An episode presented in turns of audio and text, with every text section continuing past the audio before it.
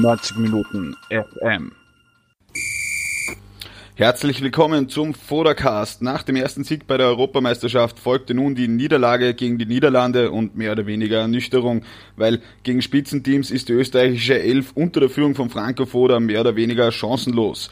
Aber welche Optionen hätte Franco Foda gehabt und warum geht Taktikexperte Momo Akondi dieses Mal mit dem Teamchef so hart ins Gericht? Das erklärt er im Gespräch mit 90 Minuten AT Chefredakteur Michael Fiala. Viel Spaß beim Fodercast. Ja, herzlich willkommen, liebe Hörerinnen von 90 Minuten FM äh, zum nächsten Fodercast, die nächste Ausgabe des Fodercasts. Es ist der Tag nach der Niederlage gegen die Niederlande äh, bei der Europameisterschaft. Österreich hält somit nach zwei Spielen bei drei Punkten und ist nun im letzten Spiel gegen die Ukraine gefordert, äh, hier zumindest zu Punkten am besten zu gewinnen, um aus eigener Kraft ins Achtelfinale aufzusteigen. Ja, wir haben zwei ganz unterschiedliche Spiele gesehen. Äh, das Eröffnungsspiel haben wir schon analysiert mit Momo Akondi, der auch heute wieder da ist und jetzt äh, mit mir über das Niederlande-Spiel und möglicherweise auch schon einen Ausblick auf die Ukraine plaudert. Hallo Momo, Servus. Servus, hallo, hallo. Ja, Momo, äh, ich erreiche dich am Flughafen, du bist schon unterwegs wieder zum, zum nächsten Termin, aber du nimmst ja noch die 15 Minuten Zeit für unseren mittlerweile schon nachgefragten Fotocast, was uns natürlich auch sehr freut. Ähm, ja, vielleicht eine, eine ganz offene äh, Einstiegsfrage. Ähm, was haben wir gestern gesehen? Ja, also ähm, beim letzten Teil des Fodercasts habe ich ja Franco Foda gelobt und habe ihm gesagt, mehr oder weniger, er hat eine Eins mit Sternchen verdient für seine Coachingarbeit gegen Mazedonien. Wenn ich das noch einmal, dieses Schulnotensystem anlegen würde, würde ich Franco Foda für gestern einfach eine glatte Fünf geben. Für mich war das auf mehreren äh, Ebenen einfach nicht gut genug einerseits, er hat einfach das Gleiche gefühlt noch einmal kopiert, was er gegen Mazedonien äh, probiert hat. Für mich war der Plan gegen Mazedonien ein bisschen äh, auf den Gegner abgestimmt. Es war was Neues. Es waren viele, viele äh, kluge Sachen dabei. Und das gegen Holland war jetzt eine Blaukopie, ja, war nichts Neues dabei. Und dann auch noch die erste Umstellung gefühlt nach über einer Stunde. Das war einfach für mich viel zu wenig. Deswegen glatte Fünf für Franco Foda. Okay. Äh, wir haben ja schon beim, beim, bei der letzten Ausgabe darüber gesprochen, dass dieses Spiel gegen die Niederlande ganz anders sein wird als das Spiel gegen Nordmazedonien. Ähm, vielleicht reden wir mal darüber, wie sind die Niederländer ins Spiel gegangen? Hast du sie so erwartet oder hast, wurdest du da möglicherweise auch überrascht? Also ich muss ehrlich sagen, ich hätte das nie so erwartet, wenn man den Fodercast äh, mit, dem Vor mit, dem, mit, dem, mit dem Ausblick auf das Spiel anhört. Ich habe wirklich nicht gedacht, dass Österreich jetzt wieder mit 53 Prozent Ballbesitz äh, teilweise das Spiel machen muss und dass uns die Holländer auskontern. Das hätte ich wirklich beim besten Willen nicht erwartet. Ich weiß auch nicht genau, woran das liegt. Man kann das nicht immer so leicht äh, benennen. Die eine Mannschaft will den Ball nicht, die andere will ihn. Es sind so viele Faktoren, die einspielen. Aber in dem Fall war das Ergebnis, dass wir einfach 53 Prozent Ballbesitz hatten. Dadurch war das Spiel vielleicht gar nicht mal so unterschiedlich zum Mazedonien-Spiel, wie ich es erwartet hätte, weil wir im Endeffekt doch spielen mussten. Nur der Gegner war um einiges stärker hat uns auf der einen Seite ausgekontert, auf der anderen Seite unser Pressing spielend zerlegt, einfach mit unter anderem De Licht und äh, Frankie de Jong, die halt wirklich, es tut mir leid, äh, das Pressing in alle Einzelteile zerlegt haben. Und ich möchte auch da wirklich wieder anmerken, die Anfangsphase, vor allem bis zum Elver, das war extrem forsch, das war extrem aggressiv und auch das Pressing war wirklich hoch. Ähm, meines Geschmack, für meinen Geschmack war es fast schon äh, zu ineffizient. Ja, da mussten alle extrem viel laufen, vor allem die Akteure vorne, die drei vorne mit Sabitzer, Baumgartner und Gregorisch mussten sehr, sehr viel laufen. Dahinter die Sechser mussten extrem viele Strecken äh, abdecken. Und es war halt sehr ineffizient, weil die Holländer das einfach sehr leicht überspielt haben. Das heißt, im Endeffekt, wir haben gepresst, gepresst, gepresst. Und in der ersten Halbzeit war schon klar, dass wir in der zweiten Hälfte das nicht mehr durchziehen können, weil von wo? Ja, das war einfach viel zu viel Laufleistung für viel zu wenig Ertrag. Und die, die Holländer haben das einfach in allen Phasen so gut gemacht, dass wir eigentlich nirgendwo mithalten konnten. Mhm. Jetzt hast du gesagt, der Foda hat mehr oder weniger eine, eine Blaukopie vom, vom letzten Spiel gemacht. Ähm, andererseits hat ja die Niederlande auch doch überraschenderweise relativ ähnlich gespielt und, und Österreich eigentlich ähm, kommen lassen. Ähm, war es dann vielleicht zu Beginn nicht eh das, das richtige Mittel, das noch einmal so zu probieren? Ja, also ich hätte, ich hätte gar keine, also ich hätte, äh, ich habe ein gutes Gefühl gehabt in der Anfangsphase. Nur eigentlich mit dem 0-1 war der Plan dahin. Und ich, ich verstehe schon, dass man den Plan am Anfang so nimmt, ja. Es gibt schon genügend Gründe dafür. Aber spätestens mit 0-1 hatte ich das Gefühl, das wird nichts mehr mit der Ausrichtung. Und ich hätte halt zur Halbzeit einen Doppelwechsel erwartet oder eine Umstellung oder irgendwas Großes. Und ich habe dann eben das Gefühl gehabt, als er in die zweite Hälfte nochmal mit dem gleichen reingegangen ist, das war Verzweiflung, fand ich. Das war einfach nicht gut genug. Da muss man auch wirklich einsehen, was soll da passieren? Das Einzige, worauf Foda hätte setzen können, ist, dass wir irgendein Spielglück haben oder einen Hands-Elfmeter kriegen oder, oder irgendeiner ausrutscht. Und das ist halt viel zu wenig, um in die zweite Hälfte zu gehen. Mhm. Gleichzeitig willst du das 0-1 halten, weil das ist ja auch ein strategischer Punkt gewesen. Ich weiß nicht, ob wir das schon angesprochen haben, aber ein 0-1 hätte uns geholfen, am Ende vor Ukraine zu stehen, weil wir das direkte Duell dann äh, mehr oder weniger oder das, die Tordifferenz oder das direkte Duell in Kombi für uns entscheiden. Aber das war nicht Fisch, nicht Fleisch. Und ich hat mir einfach überhaupt nicht gefallen, dass wir das einfach so lange beibehalten haben. Ja, ähm, jetzt hast du angesprochen, man hätte reagieren müssen. Was wäre deiner Meinung nach äh, gut gewesen zu ändern? Ähm, weil ähm, auch ich habe gestern wieder natürlich auch das Match angesehen, auch mit viel mit, mit anderen Kollegen und, und Freunden diskutiert und nach dem Spiel war schon wieder so eine Ernüchterung da. Ähm, wieder diese, diese Kritik, die sehr aufkommt, dass im vorderen Drittel einfach äh, so gut wie gar nichts geht. Ähm, das ist der eine Punkt, der immer wieder auffällt. Äh, was, hätte, was hättest du zur Pause äh, geändert? Also ich möchte auf eine Sache eingehen und das ist nun mal der Fakt, ähm, so viel Spielraum hatte Franco Foda nicht. Also er kannte, er kannte jetzt, er konnte auch im Vorfeld des Spieles keine riesigen Umstellungen machen. Das gibt der Kader nicht her. Wir können nicht unsere Spielanlage komplett ändern. Wir können auch keine sinnvolle andere Formation aufbieten, wo wir nicht zumindest zwei unserer Top-Spieler dann irgendwie missbrauchen von der Position her. Ähm, aber, und der Fuchs ist im Detail, der Foda hätte ganz kleine Umstellungen machen können. Da kann es zum Beispiel sein, dass zum Beispiel Christoph Baumgartners Position im, Spiel, im Ballbesitz ein bisschen anders ist. Dass er vielleicht ein bisschen zu unseren eh schon spielschwachen, spielschwächeren Schlager Leimer dazukommt und vielleicht dort eine Überzahl schafft im Zentrum. Das sind so kleine Nuancen, ja. Also ein bisschen die Position von Baumgartner verändern. Oder wenn man schon sieht, wir haben wirklich über links sehr, sehr gute Angriffe gestartet. Wir konnten Sabitzer, Hinteregger, Schlager, Ulmer, diese Achse konnte extrem gut agieren. Und wir konnten, obwohl wir nie irgendwo Überzahl hatten und nie irgendwo äh, den Gegner überrannt haben, konnten wir uns immer wieder freispielen auf links. Aber das letzte Glied war Ulmer und Ulmer war offensiv zu schwach, um dann auch irgendwie ein 1 zu 1 zu gewinnen. Oder ihm geht die Puste aus, was auch verständlich ist. Und da hätte ich zum Beispiel äh, vielleicht einen anderen Spielertypen gern dort gesehen. Zum Beispiel, ich hätte nichts dagegen, Lazaro zu sehen, auch wenn er im verkehrten Fuß spielt auf links. Das wäre eine Idee gewesen, dass man sagt, okay, wir haben ein paar Ansätze und ich sage nicht, dass Foda das Formspiel erkennen muss, aber zur Halbzeit. Dass er sagt, okay, wir kommen wenn über links durch, aber der Andi Ulmer, der bringt dann nicht die letzte Durchschlagskraft. Vielleicht könnten wir mit Lazaro das hinkriegen. Oder wir versuchen zu spielen übers Zentrum auch sehr oft, aber mit Schlager und Leimer ist einfach, sind wir immer in, in Unterzahl oder in Patschstellung. Vielleicht, wenn ich Baumgartner dazu hole, können wir das ändern. Aber ihr merkt an die Zuhörer, es sind kleine Umstellungen. Und alle, die dann riesige Umstellungen erwartet haben oder einen ultra offensiven Fußball oder keine Ahnung, was man sich genau erwartet, wenn man Frank davor jetzt kritisiert, an die möchte ich sagen, viel mehr gibt der Kader nicht her. Und das bringt uns zum zweiten Teil von deiner Frage. Die Offensivabteilung ist qualitativ einfach nicht so stark. Es tut mir leid, wir haben einfach keinen Spieler, der tief gehen kann.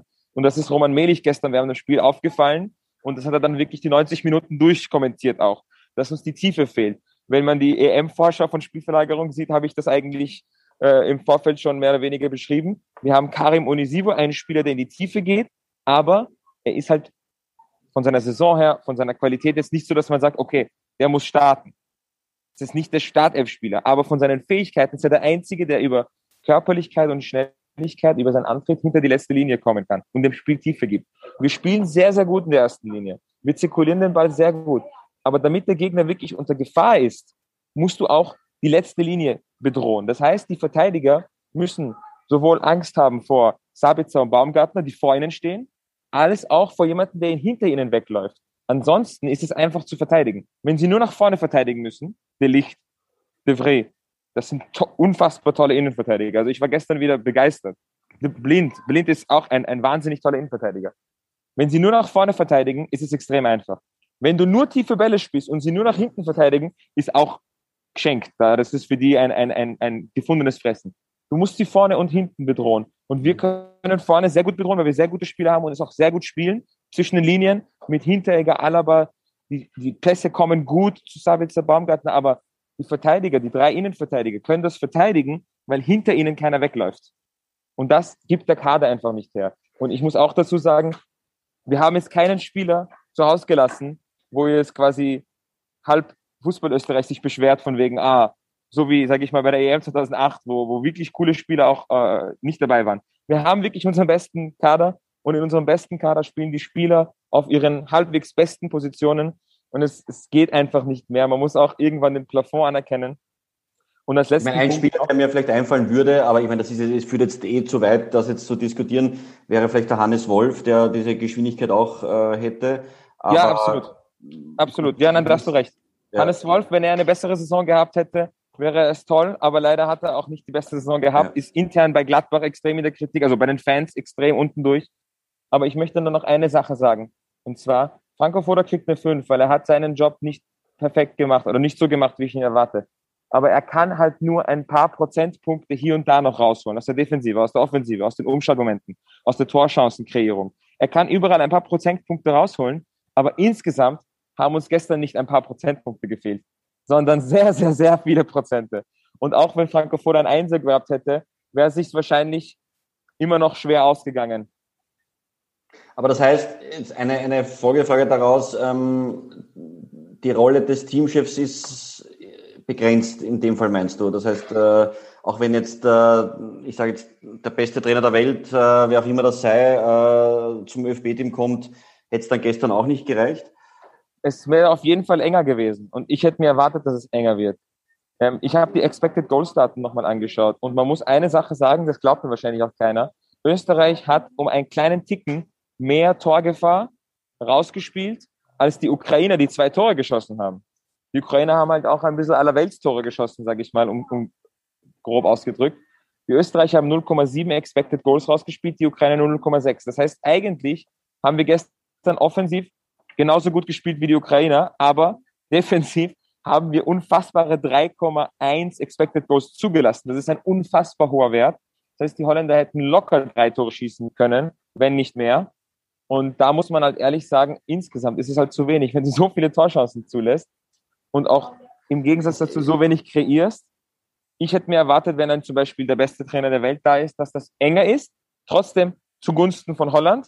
Und wenn du das Spiel halt hundertmal spielst, vielleicht hast du einmal Glück und der Spielverlauf ja. ist auf deiner Seite. Das Spielglück ist auf deiner Seite. Aber das Ukraine-Match äh, von gegen Holland hat wahrscheinlich insofern anders gewirkt, weil die Ukraine viel mehr Räume bekommen hat durch, durch dieses aggressive Pressing genau, die. Und die, und, die, und, die, und die Holländer hatten halt mehr den Ball auch. Sie mussten das Spiel machen. Und die Ukraine hatten auch viel mehr Kontersituationen. Dadurch auch schaut alles viel schneller aus, wenn du viel Raum hast. Und wenn du ganz wenig Raum hast, schaut alles viel langsamer aus und behäbiger aus. Das ist halt normal. Blicken wir zum Abschluss ganz kompakt auch auf das Spiel gegen die Ukraine jetzt. Ähm, wenn ich, wenn ich dir jetzt zugehört habe, wäre es eine Option aus deiner Sicht, äh, mit Onisivo äh, zu beginnen gegen die Ukraine, um, um dieses Manko da ein bisschen auszugleichen und um diese Schnelligkeit äh, oder diese Gefahr der, der schnellen Angriffe auch da, darstellen zu können? Oder wäre das nur eine Option, dann ihn zu bringen irgendwann im, im Match? Ich sage ganz ehrlich, es ist auf jeden, es ist schon eine Option, ihn von Anfang an zu bringen, weil wir haben jetzt mehrmals Kalajdzic gesehen, der ein toller Kicker ist, aber immer entgegenkommt dem Ball. Und wir haben jetzt Gregoritsch gesehen, der halt natürlich seine Stärken im Kopfball hat, aber wir kommen halt nicht gut genug in den Strafraum. Und wenn wir in den Strafraum kommen, ist er alleine dort. Da kann er noch so kopfballstark sein. Wenn drei Innenverteidiger sind, werden sie es in der Regel verteidigt bekommen. Und Isivo wird einfach eine ganz andere Dimension. Und es ist halt, man muss dann noch einmal ganz kurz innehalten und sich vorstellen, was wir gerade fordern. Wir fordern Onisivo für die Startelf, weil wir keinen anderen haben. Und es ist nichts gegen Karim Onisivo. Ich finde, er ist ein guter Kicker. Aber normalerweise müssten wir nicht so eine Diskussion führen, wenn wir wirklich diese goldene Spielergeneration sind, die alle sagen und wir über jeden Gegner drüber fahren müssten. Und jetzt haben wir eigentlich außer Karim Onisivo niemanden, der tief geht. Da muss man halt ein paar Sachen in Perspektive setzen, muss ich sagen. Okay. Aber es ist auf jeden Fall eine Option. Jetzt allerletzte Frage. Wir kennen alle den Franco Foda. Ähm, also ich glaube eher, dass er es versuchen wird, ohne Onisivo und nicht diese großen Umstellungen macht, weil er einfach davon ausgeht, dass wir die individuelle Qualität haben, um die Ukraine äh, zu besiegen. Ähm, glaubst du, dass er äh, jetzt eher für seine Verhältnisse viel umstellen wird oder werden wir in der dritten Partie jetzt wieder die gleiche Aufstellung sehen, halt mit, mit Anautovic dafür ohne Baumgartner und vorne mit, was weiß ich, Kalajdzic oder Gregovic, was ja dann relativ. Das ist eine extrem gute Frage, die ich gerne zurückstellen würde, weil an und für sich hat Frank Foda in seinen drei Jahren so oft umgestellt. Das System, das Personal, hin und her. Und jetzt spielt er jetzt mehrmals zweimal hintereinander den gleichen Schuh. Da hat eben äh, unser Kollege David Golgitzer auch gefragt, mehr oder weniger, warum haben Sie das nicht die letzten drei Jahre einstudiert? Dann wäre das zumindest jetzt eine eingespielte Partie. Jetzt hat er beim ersten Spiel gegen Mazedonien ist er draufgekommen, dass das und das die beste Position und die beste Formation wäre. Und jetzt zieht das durch. Warum zieht das nicht seit drei Jahren durch? Weil jetzt in zwei Spielen sind keine Automatismen drin, ist ja normal. Mhm. Und äh, die macht Sinn, die Aufstellung jetzt, aber warum kam sie nicht früher? Wenn es eine Umstellung an den Gegner war, warum wurde gegen Holland nicht umgestellt? Das sind so Fragen, die ich mir stelle. Und genau deshalb kann ich die Frage nicht beantworten für die Ukraine. Wenn er auf den Gegner anpasst, müsste er ein paar Umstellungen bringen. Wenn er glaubt, dass es äh, 3-4-3 ist, ist einfach das System oder halt 5-2-3, wie man es nennen will, das ist einfach das System für die Mannschaft, was nicht falsch wäre, die Aussage, dann hätte er es schon viel, viel, viel, viel früher einstudieren müssen. Wo war das gegen England? Wo war das gegen die Slowakei? Das sind die Testspiele vor der verdammten Euro. Und das war nicht da. Also ich verstehe nicht, was Franco Foda macht. Ja, es ist, es wirkt wirklich ein bisschen fahrig.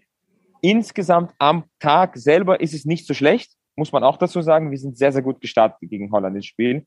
Aber insgesamt, er verwirrt mich einfach so sehr. Und ich weiß dann eben nicht, wie er zu seinen Entscheidungen kommt und ob er die Entscheidungen wirklich alle alleine trifft. Das muss man auch nochmal fragen. Ja, aber er ist dafür verantwortlich. Insofern muss er sich dafür äh, auch messen lassen und natürlich auch kritisieren lassen. Ja, ähm, vielen Dank, Momo, für die Einschätzung, für die kompakte Einschätzung. Und ähm, ja, jetzt fiebern wir die nächsten Tage auf das Ukraine-Match hin. Ähm, vielleicht noch ein ganz letzter Satz. Äh, du hast jetzt die Ukraine zweimal gesehen, du hast jetzt Österreich zweimal gesehen. Ähm, was erwartest du ähm, am Montag? Ähm, ich erwarte schon ein ähnliches Spiel wie Holland gegen Ukraine. Nur halt, dass die Ukraine wahrscheinlich offensiv in ihren Kontern mehr hinbekommen wird, weil einfach so gut unsere Innenverteidiger sind, äh, es sind halt nicht das gleiche Kaliber, was Holland aufbieten kann. Ähm, vielleicht steigern wir unsere Chancen, wenn Dragovic mal nicht in der Startelf ist, weil ich ihn unterwältigend fand, die ersten zwei Spiele. Und in der Offensive werden wir einfach nicht so wahnsinnig viele Chancen rausspielen können wie die Holländer. Das ist, denke ich, auch klar. Aber insgesamt hoffe ich schon darauf, dass wir uns knapp durchsetzen werden mit einem ähnlichen Spielverlauf wie Holland gegen Ukraine. Okay, jetzt muss ich aber kurz das aufgreifen, was du gesagt hast, Dragovic. Wen würdest du statt Dragovic bringen? Also an und für sich bin ich ein großer Fan von Posch, aber ich sehe halt, dass er in der Hierarchie Lienhardt vor ihm steht. Ich habe nichts gegen Lienhardt, ich werde mich nicht beschweren, wenn Lienhardt anfängt, aber ich finde, Posch ist gemacht für diese Rolle.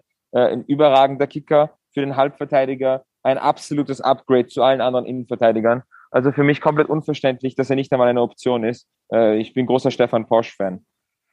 Gut, danke Momo und äh, ja, wir hören uns dann wieder am Dienstag nach dem Ukraine-Match. Ja? Ciao. Alles klar. Ciao, ciao.